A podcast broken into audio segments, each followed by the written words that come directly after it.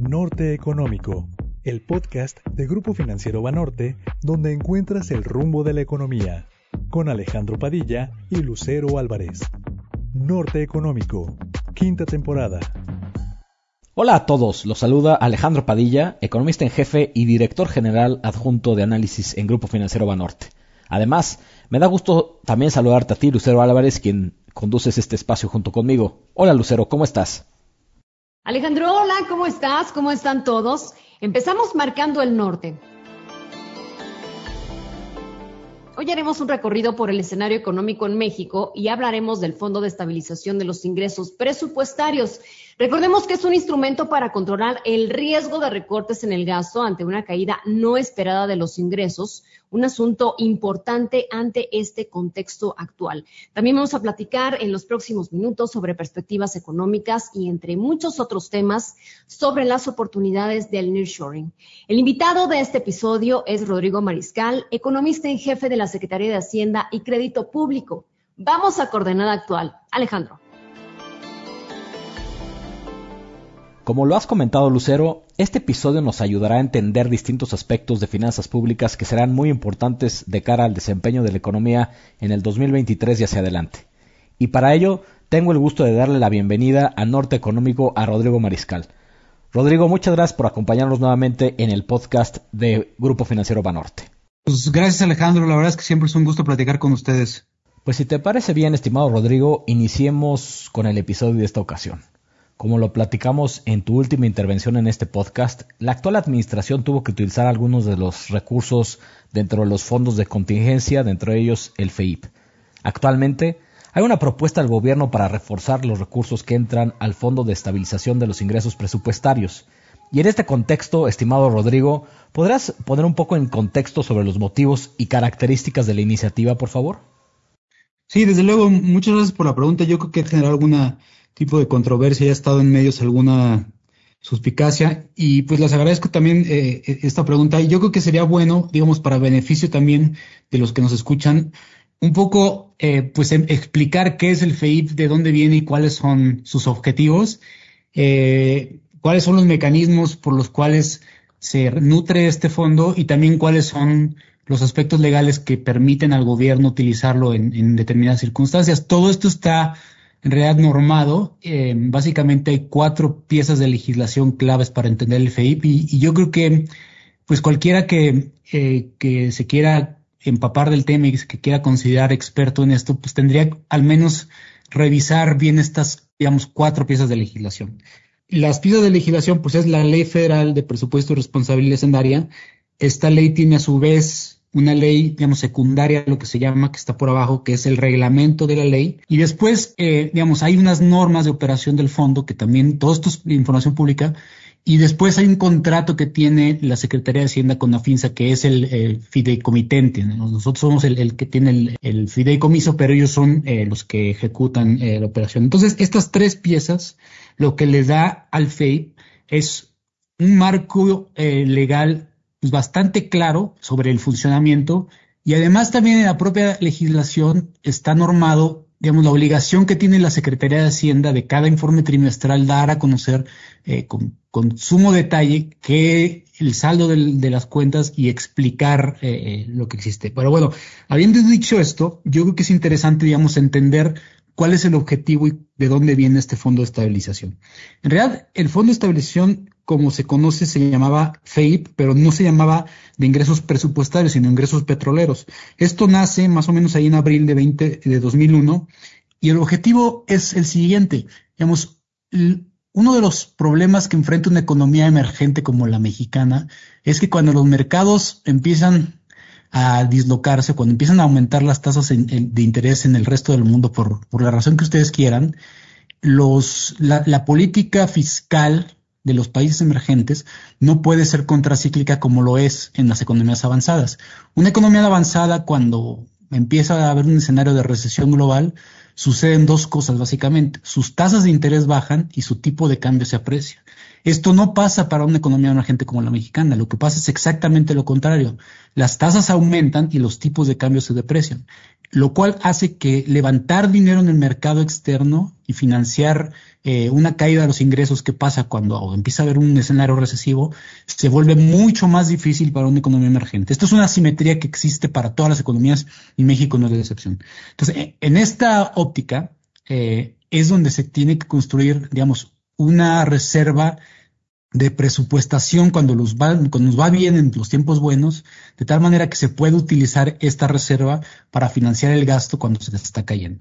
Entonces, así empezó el fondo, eh, empezó como un fondo de estabilización de ingresos petroleros, porque lo que básicamente se quería estabilizar en su momento era la parte petrolera de los ingresos. Digamos, todos sabemos eh, lo que pasó en la recesión de 1982 cuando se nos caen los ingresos petroleros y entramos en un, en un default. Eh, entonces, digamos, de, ahí viene un poco la, la historia de estos fondos. Muchos países como Chile, por ejemplo, también constituyó su fondo, después Colombia. Y así nosotros fuimos construyendo, digamos, el andamiaje fiscal para poder construir eh, pues amortiguadores ante pues, posibles caídas. Entonces, en 2014, este fondo cambia digamos, de características y se vuelve el Fondo de Estabilización de Ingresos Presupuestarios. Es decir, lo que hizo esa administración eh, es ampliar el panorama de ese fondo y darle mucho más amplitud en términos de qué tanto pueden cuidar o, amortiguar los choques. Y no solamente incluyen ingresos petroleros, sino también ingresos presupuestarios. Entonces, un poco de, ahí viene la legislación y de ahí es que viene el, famoso FAPE. Ahora, ¿qué sucede o cuál es la problemática que tiene ese fondo? Eh, eh, y es una problemática que no se originó de entrada, pero se ha venido originando conforme ha evolucionado la, economía mexicana y las finanzas públicas. Ese es el fondo, pero el fondo recibe, digamos, hay tres fuentes de recursos que puede recibir el fondo. Entonces, eh, el fondo recibe una aportación presupuestaria, es decir, cuando estamos haciendo el presupuesto de egresos de la federación del, del próximo año, eh, por ley, el fondo recibe 2.2% de los ingresos petroleros. Es decir, eh, cuando los ingresos petroleros eran muy altos, porque el precio del petróleo y la plataforma era muy alto, el FEIP recibía una proporción muy grande de recursos porque simplemente el pastel era más grande. ¿Qué pasa? Que cuando el pastel se empieza a ser más pequeño, el, el FEIP tiene menos ingresos de salida del presupuesto. Esto es algo que ya está normado en ley y está ahí. No se está cambiando nada eh, y ya lleva, digamos, eh, una parte presupuestaria.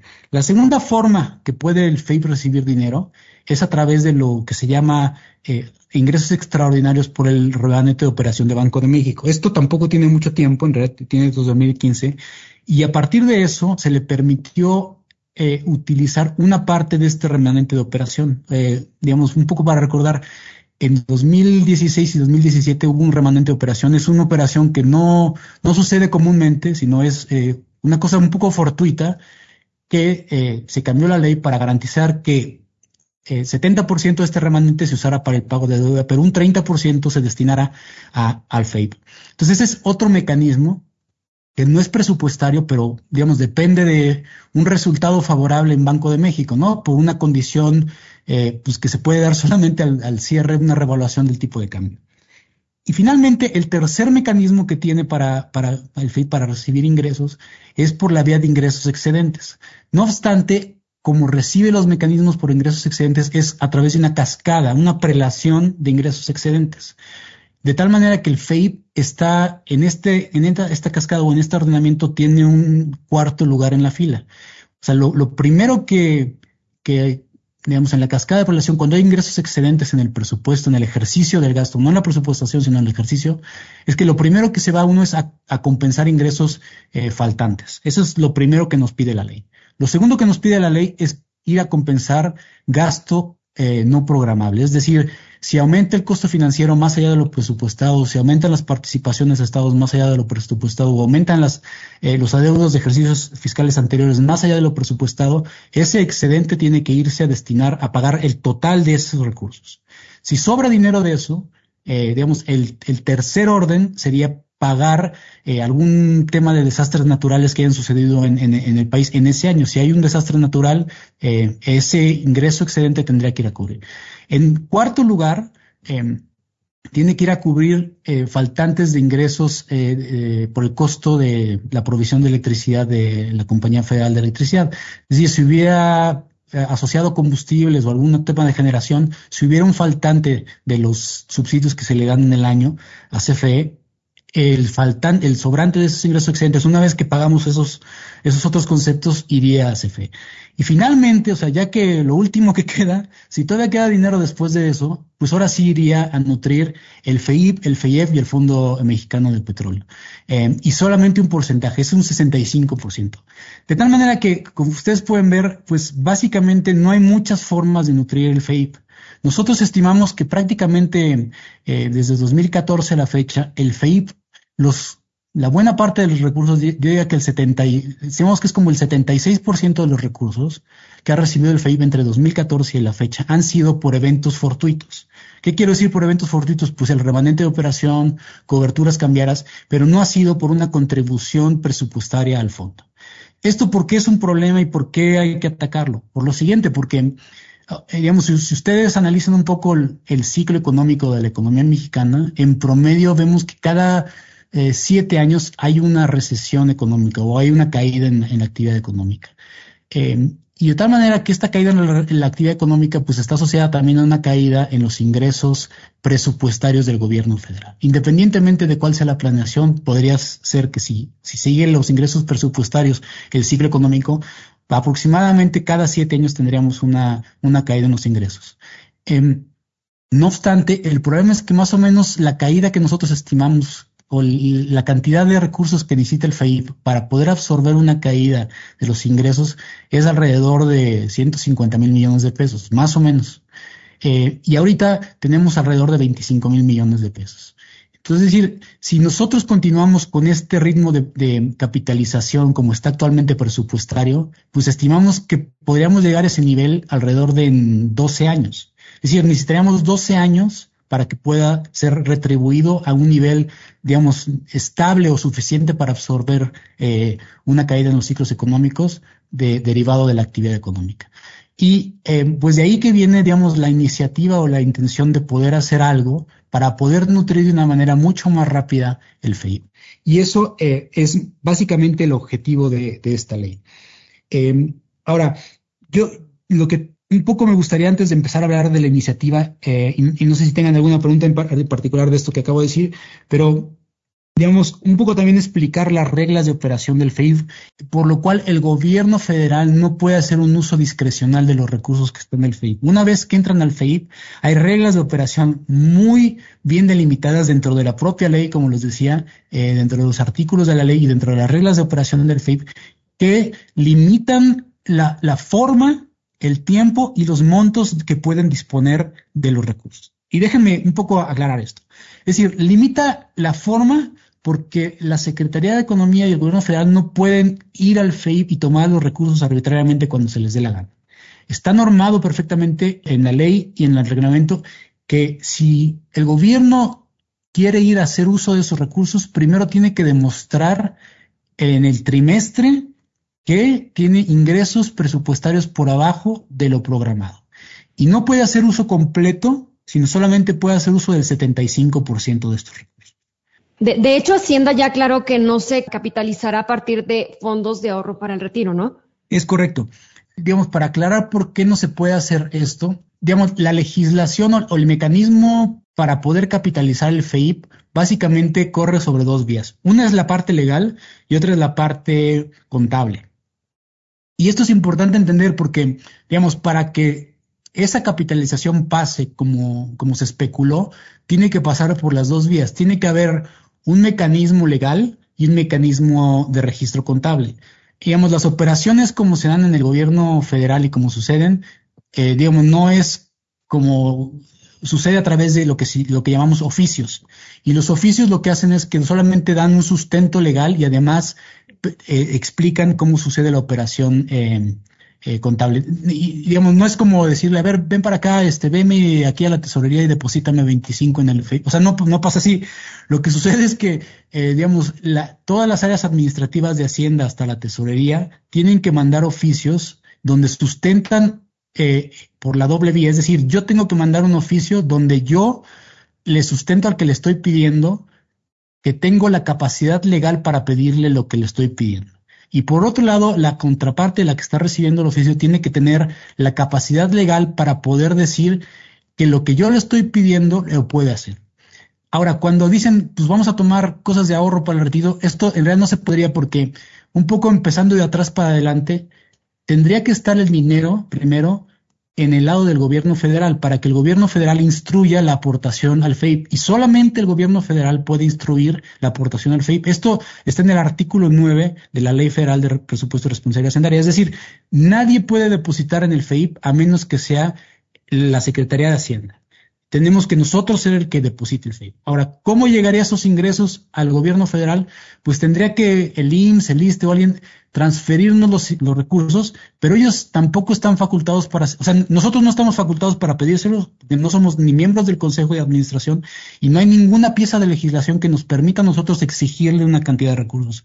Pero ellos tampoco están facultados para entregárnoslos, porque claramente cualquier remanente de operación o cualquier eh, saldo que ellos tengan en sus reservas está perfectamente bien delimitado en su propia legislación para cuál puede ser el uso y cuáles son sus facultades. Si hubiera un titular de alguna de estas dependencias que hiciera la transferencia, eh, ellos, o sea, no podrían y se estarían violando la ley. En realidad lo que la ley está cambiando no son todas las legislaciones y no es a nivel constitucional, es una legislación transversal que no dice deposite cualquier activo que se le ocurra a la Secretaría de Hacienda. Eh, yo ponía algunas veces con alguien que me preguntaba, oye, pero eh, podrían, eh, ¿cuál, es la suspicacia, digamos? si, si hubiéramos puesto en la ley depositar en, en oro o en derechos especiales de giro, o digamos, tendríamos que tener esos derechos de giro o esos, oro y alguien puede decir, no, pero es que puedes, quieres depositar del Banco de México. Pues no, porque nosotros no tenemos ninguna facultad para exigirle al Banco de México que nos dé derechos especiales de giro o nos dé parte de las reservas en oro.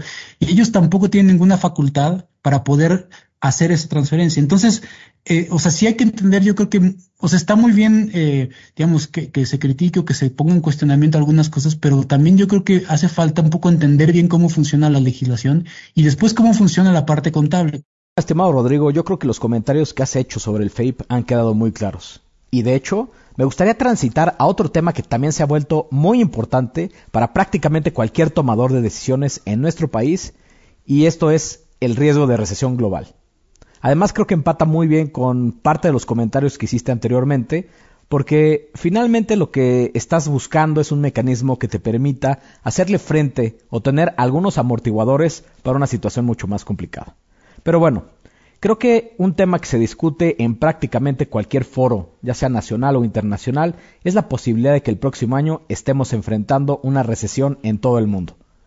Probablemente va a ser una recesión diferenciada entre países nosotros en el área de análisis de Banorte, como tú bien sabes, estamos estimando que probablemente en Estados Unidos sea mucho más resiliente y que pues las condiciones actuales pueda hacer que enfrente estos riesgos recesivos de una mejor manera. Pero me gustaría preguntarte, bajo estos riesgos y este panorama tan complicado en el mundo en el 2023, ¿cuál es tu visión sobre el desempeño del PIB en México para el próximo año ¿Y cuáles son los riesgos que ves para el paquete económico del 2023, estimado Rodrigo?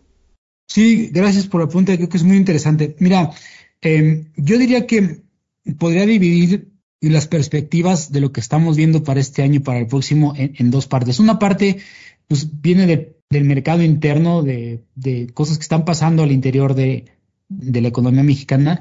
Y también yo diría que la otra parte sería la parte externa, cosas que están pasando fuera que de alguna manera nos impactan y nos, nos favorecen o nos podrían perjudicar.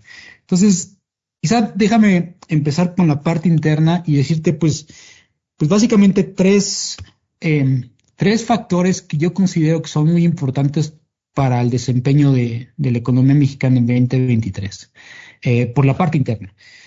La primera es que, digamos, ya se ha visto un crecimiento que ya, ya se dio. ¿En qué sentido lo digo? Eh, a lo largo del año, eh, creo que empezamos con una, visión de crecimiento mucho más baja, eh, de crecimiento yo diría que también de empleo, mucho más baja, y conforme ha pasado el año, yo creo que hemos tenido pues, sorpresas eh, positivas y creo que estamos si bien un poco más arriba de lo que nosotros esperábamos eh, del intervalo mediano, creo que estamos un poco más cerca de lo que va a poder ser acabar.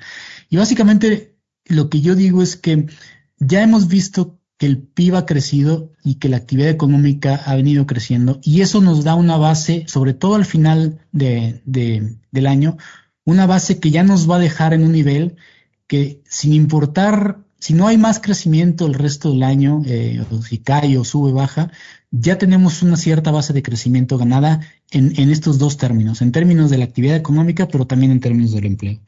Eh, nosotros estimamos que simplemente ya si no hubiera crecimiento más de actividad económica el próximo año, por lo menos creceríamos alrededor de 1.7%. Y en la parte del mercado laboral todavía es un poco más interesante porque pues ustedes recordaban cuando empezamos el año, eh, se estimaba más o menos que se iban a crear alrededor de 450, 80 mil empleos, pero ahorita lo que vamos del año se han creado alrededor de 690 mil empleos eh, solamente por la parte formal.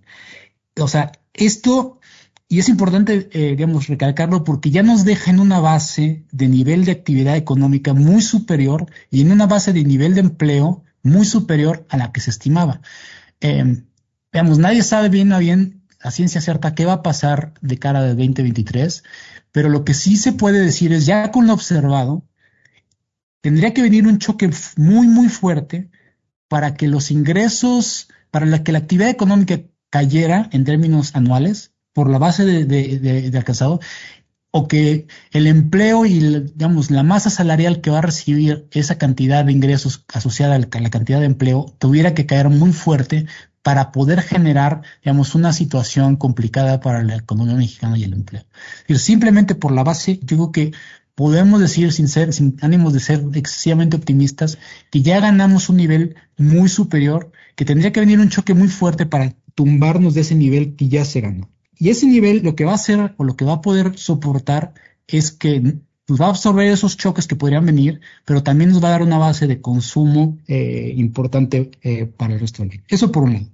Después, en segundo lugar, tenemos unos sectores que fueron afectados fuertemente por la pandemia. Eh, tuvieron un choque muy importante, sobre todo la parte de servicios y algunos asociados al turismo.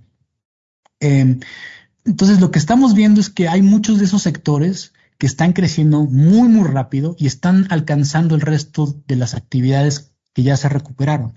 Entonces, digamos, sin solamente buscar más crecimiento en estos sectores, solamente permitiendo que estos sectores, digamos, hagan el cacho o que alcancen los niveles pre-pandemia, esto por sí mismo ya no va a generar un crecimiento. Este año lo está generando y el próximo año muy probablemente. Y estos sectores pues tienen que ver con servicios de recreativos, con restaurantes, con actividades eh, por ejemplo, toda la parte textil, de cuero, toda la industria textil, eh, se ha venido recuperando muy bien porque pues la gente ya está regresando a las escuelas, ya está regresando a los trabajos. Esto va a haber un, un, un alcance que se va a dar de una manera muy natural y que va a estar ahí. Eh, ¿Qué tan rápido? Eh, pues la verdad es que no podemos saber muy bien a bien, pero lo que sí podemos saber es que va a haber una recuperación simplemente, eh, y esto también no es, no es optimismo extremo, sino simplemente porque van a recuperar el, lo que ya se había alcanzado y están creciendo actualmente a tasas mucho más rápidas que el resto de la economía. Entonces, digamos, están corriendo más rápido y además están alcanzando. Entonces, no parece ser que sea, digamos, eh, excesivamente optimista pensar que estos sectores no se van a recuperar o que van a quedarse ahí como están. Y finalmente, yo diría que, pues, eh, por la parte del sector público, eh, yo no puedo negar la cruz de mi parroquia, yo creo que el esfuerzo que se va a hacer en términos presupuestarios por aumentar el gasto en inversión pública es eh, sumamente importante. Vamos a llegar a un 3.6% del PIB en gasto en inversión física y esto no se había conseguido desde hace mucho tiempo. El, el gasto en inversión tocó básicamente su, su piso en 2019 cuando alcanzó 2.3% este año esperamos que sea 3.4, el siguiente va a ser 3.6. Si hay un esfuerzo por el lado del sector público de incrementar la capacidad productiva eh, de la economía y además, pues esto últimamente pues es obra pública que acaba siendo, pues digamos, tiene una derrama económica, ¿no? Un mecanismo multiplicador en el gasto que también creemos que va a ayudar eh, a la actividad económica. Eh, y, les decía, pues hay turismo interno que también estamos viendo que está eh, creciendo, no, hablando de la parte externa, sino el turismo de, mexicanos al interior también va a ser, eh, digamos, importante por, por esto que decíamos de los salarios y la actividad económica. Y luego, en la otra parte, en la parte externa, pues también vemos por lo menos otros tres factores que van a estar apoyando el crecimiento en México. El contexto global que estamos viendo y en particular de Estados Unidos, número uno es que pues todavía hay mucho ruido, yo diría pocas nueces en el sentido de que todavía no se está viendo una recesión eh, pues tal cual en los datos. Todavía yo creo que hay señales mixtas, como tú decías, pero todavía no se está viendo exactamente que hay un escenario recesivo y el contexto de inflación tampoco se está viendo que la Fed o que la política monetaria esté, tenga, vaya a tener que ir tan allá eh, derivado de los resultados. Digamos, esto es, todo esto es preliminar y pues, pues puede cambiar, ¿no? Pero al menos el contexto internacional se está viendo que las cadenas de suministros están mejorando, la inflación y los, las presiones a los, a los precios de las materias primas de alguna manera están disminuyendo en el margen. Entonces, el contexto donde se dé una política monetaria mucho más agresiva no está pasando, o al menos pareciera ser que está todavía en, en, en, duda. Eh, y esto de alguna manera nos va a apoyar en el resultado que tengamos de Estados Unidos. Ahora, déjame pasar a, a, los tres factores que nosotros vemos que podrían estar ayudando por la parte externa. La primera, digo, el contexto está ahí, pero más importante, la parte de producción industrial de Estados Unidos, que es lo que más está relacionado con la actividad económica en México, nosotros no estamos viendo que hay una desaceleración significativa y más allá estamos viendo que hay una oportunidad que podría darse de alguna manera. ¿Qué oportunidad? Pues básicamente vemos que los niveles de inventarios de la producción industrial están muy disminuidos o fueron muy disminuidos con la pandemia. Eh, en particular, la parte automotriz, los inventarios todavía están muy por abajo de los niveles históricos y creemos que simplemente si hay una desaceleración en la parte de, la demanda o de las ventas, pero eh, digamos, de alguna manera se mantiene la cantidad de demanda de inventarios sin que esto sea ventas. Esto va a apoyar a la economía de mexicana, aunque esto no se va a ver reflejado o, contabilizado en el PIB industrial de Estados Unidos, porque pues el PIB industrial de Estados Unidos básicamente son las ventas. Pero no obstante, pero si tú incrementas tus inventarios por un deseo de cumplir con un nivel de inventarios deseable, esto va a generar mayor producción interna por la parte de México y mayor demanda. Entonces vemos que ahí hay una oportunidad, sobre todo en la parte manufacturera y aquellos, eh, digamos, rubros de la actividad industrial de Estados Unidos que están más vinculados a la parte de, de México. Ahora, en segundo lugar, también Toda la parte que tiene que ver con remesas y turismo lo estamos viendo bastante bien y esto responde un poco eh, a lo que estamos viendo en el mercado laboral de Estados Unidos. El mercado laboral de Estados Unidos la verdad es que le ha ido bastante bien, ha tenido resultados positivos, incluso en un escenario en donde claramente la política monetaria se ha vuelto mucho más restrictiva. Em, hemos visto que se ha venido digamos, atenuando un poco la parte del sector eh, inmobiliario de Estados Unidos, que de alguna manera tiene cierta relación con el empleo de mexicanos.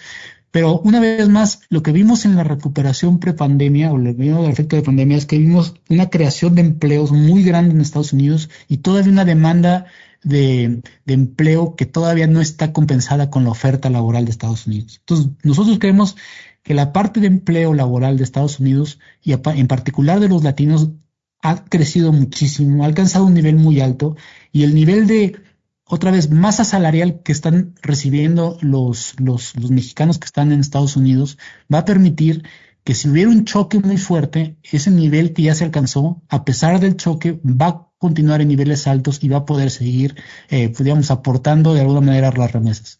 También eh, hemos visto que un poco haciendo el, el cálculo de cuántas remesas mandan por masa salarial en Estados Unidos, eh, hemos visto que ese se ha incrementado también en el margen. Entonces, creemos que eso puede ser también un fundamento importante por la cual la economía mexicana tenga un buen desempeño. Y finalmente, digamos, en el marco del crecimiento estatal de Estados Unidos, hay una diferenciación que también creo que no muchos lo están dando seguimiento.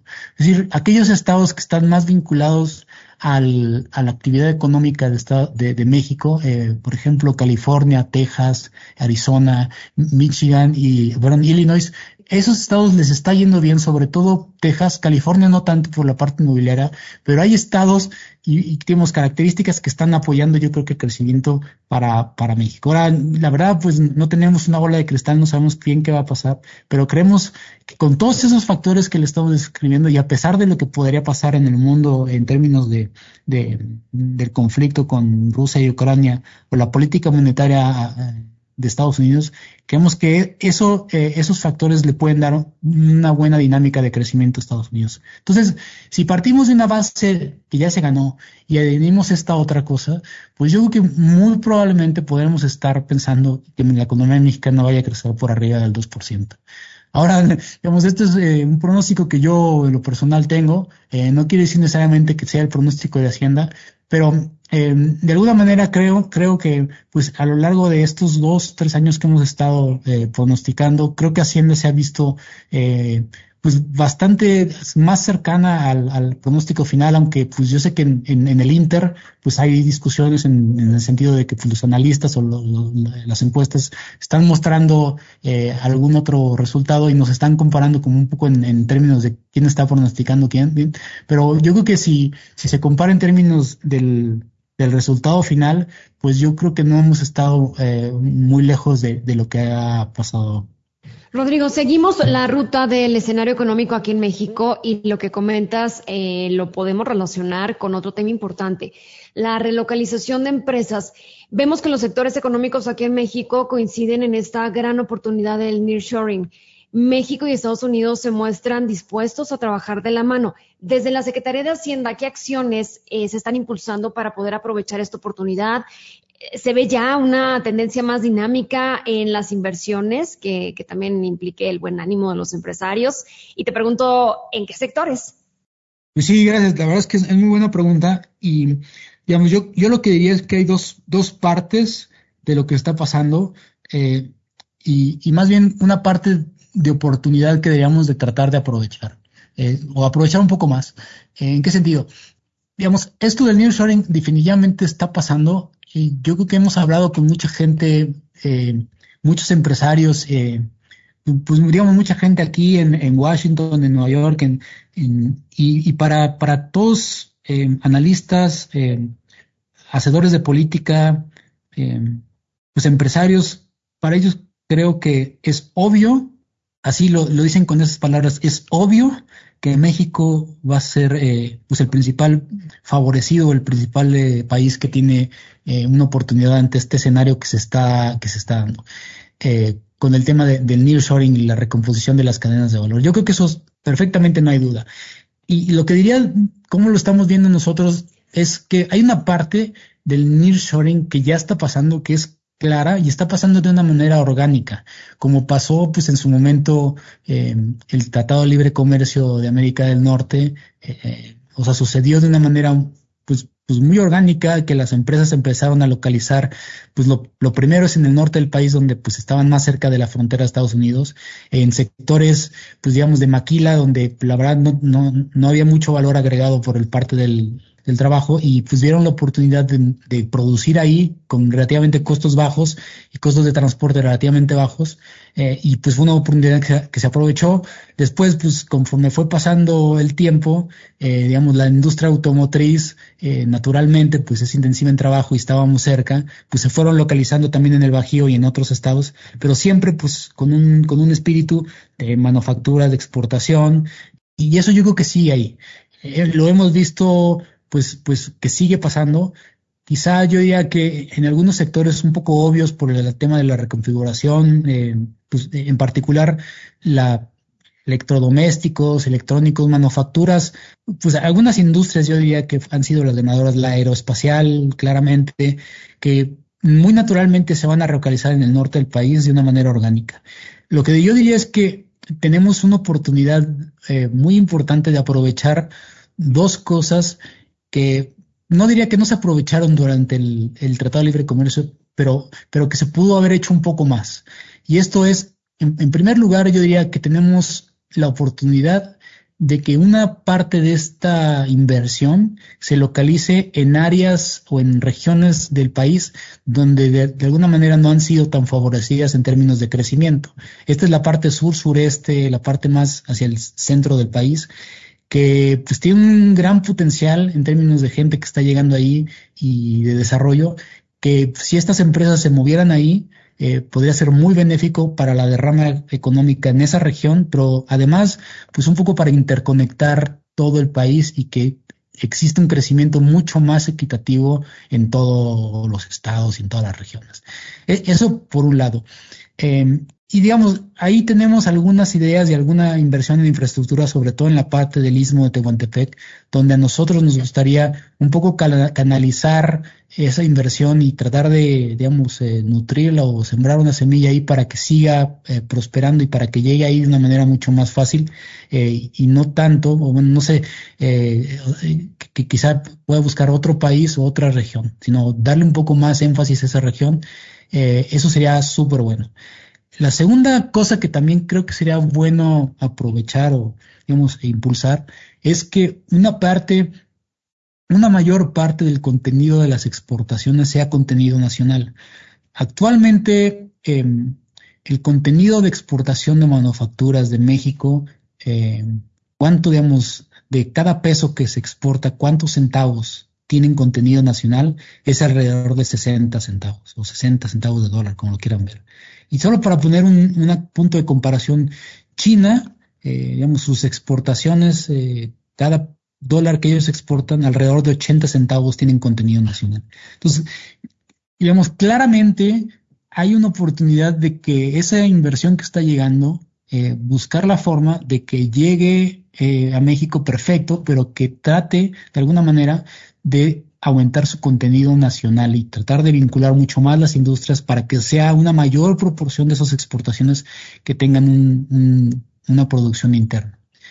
Y yo diría que finalmente agregaré una más, si podemos también lograr que esas inversiones lleguen a México y también em, den más capacitación al trabajo, es decir, aporten mucho más capital humano a la hora que están llegando aquí las inversiones, de que lleguen y le enseñen a, los trabajadores eh, algún proceso y que les enseñen y que les expliquen y crear pues un, círculo virtuoso donde esos trabajadores pues al final pues van a crecer o van a salir si pueden poner otras empresas o pueden desarrollar eh, tecnología eh, por ellos mismos y buscar la forma de que sean pues esos trabajadores mexicanos se conviertan en empresarios del mañana o, eh, y, ellos se dediquen a, la exportación o a competir con estas empresas o en otros sectores sería yo creo que también algo eh, que debemos estar buscando. Estimado Rodrigo, muchas gracias por esta información que nos has dado. Todos tus comentarios y análisis han sido de gran ayuda. Y si te parece bien, nos gustaría pasar a la última sección de este podcast, la cual se llama Gurú Económico, para preguntarte sobre una recomendación de un libro, por favor. Pues sí, pues muchas gracias. Mira, la verdad estoy leyendo ahorita varios libros, pero yo, yo creo que el último libro que he estado leyendo, eh, eh, porque vamos a tener ahí una, una buena discusión con, con Raimundo Campos del Colegio de México. Eh, recientemente publicó su libro que se llama Desigualdades, ¿por qué nos beneficia un país más igualitario? con la editorial está Grano de Sal. La verdad es que yo soy más macroeconomista, estoy más chapado a la macro, pero eh, digamos he encontrado, todavía no lo acabo, pero he encontrado unos puntos y unas referencias muy importantes. Sobre todo creo que Raimundo hace un trabajo, eh, además del trabajo literario que si ustedes lo leen, yo creo que les va a parecer una lectura muy amena, es, es, es, una es una persona que escribe muy bien y que escribe de una manera que no parecía técnica o muy técnica de tal manera que la gente que no es necesariamente experta en economía o, afina temas económicos lo va a poder entender. Eh, pero además de eso, yo creo que hace un buen recorrido sobre los distintos cortes o distintos factores que están, eh, por lo cual México es desigual y, y, yo creo que es una lectura que yo les recomiendo mucho. Eh, les digo, yo no es necesariamente tema con el que soy más afín, pero al, menos lo que llevo de, la lectura me ha parecido muy interesante. Totalmente de acuerdo contigo, Rodrigo, y nuevamente muchas gracias por acompañarnos una vez más en un episodio de Norte Económico. Esperamos que te podamos tener nuevamente en un futuro cercano. Muchísimas gracias, te mando un fuerte abrazo. No, gracias a ustedes, como siempre un gusto y un saludo a todos. Rodrigo, gracias, un abrazo. Gracias, igualmente. Alejandro, estamos llegando al norte. El 2022 está cerrando con información económica que marcaría al 2023. En esta plática resaltamos lo siguiente. Necesidad, por supuesto, de crear nuevos mecanismos que fortalezcan al Fondo de Estabilización de los Ingresos Presupuestarios. Y un segundo mensaje importante, Lucero, es que México puede ser mucho más resiliente en el 2023 a pesar de estos riesgos de recesión global, en donde Rodrigo enfatizó que tanto la actividad económica como el empleo han tenido un muy buen dinamismo, quizás mejor de lo que se había tenido previsto originalmente y que eso ayudará hacia adelante el próximo año. Además, hizo énfasis en un pronóstico personal de un crecimiento de alrededor del 2% de la economía mexicana en el 2023. Este no es el pronóstico de Hacienda, este es simplemente un pronóstico personal que él considera que podría alcanzar la economía mexicana el próximo año.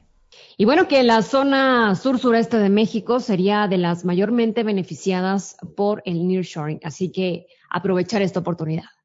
Amigas y amigos de Norte Económico, muchas gracias por su preferencia al escucharnos y además posicionar al podcast de Banorte dentro de los primeros lugares en categorías relacionadas a economía, inversión y también en negocios. Este será el último episodio del 2022, pero los esperamos con más entregas al inicio del 2023 de esta temporada. Por lo pronto, les deseo excelentes fiestas decembrinas y sobre todo un próspero año nuevo en compañía de sus seres queridos. Les mando un fuerte abrazo. Alejandro, es un gusto cerrar el año siendo también parte de este gran proyecto. Eh, quiero dar las gracias a toda la producción y a todos los que nos escuchan cada semana. Como lo comentas, nos encontramos en este espacio el próximo año. Felices fiestas a todos. Norte Económico, quinta temporada.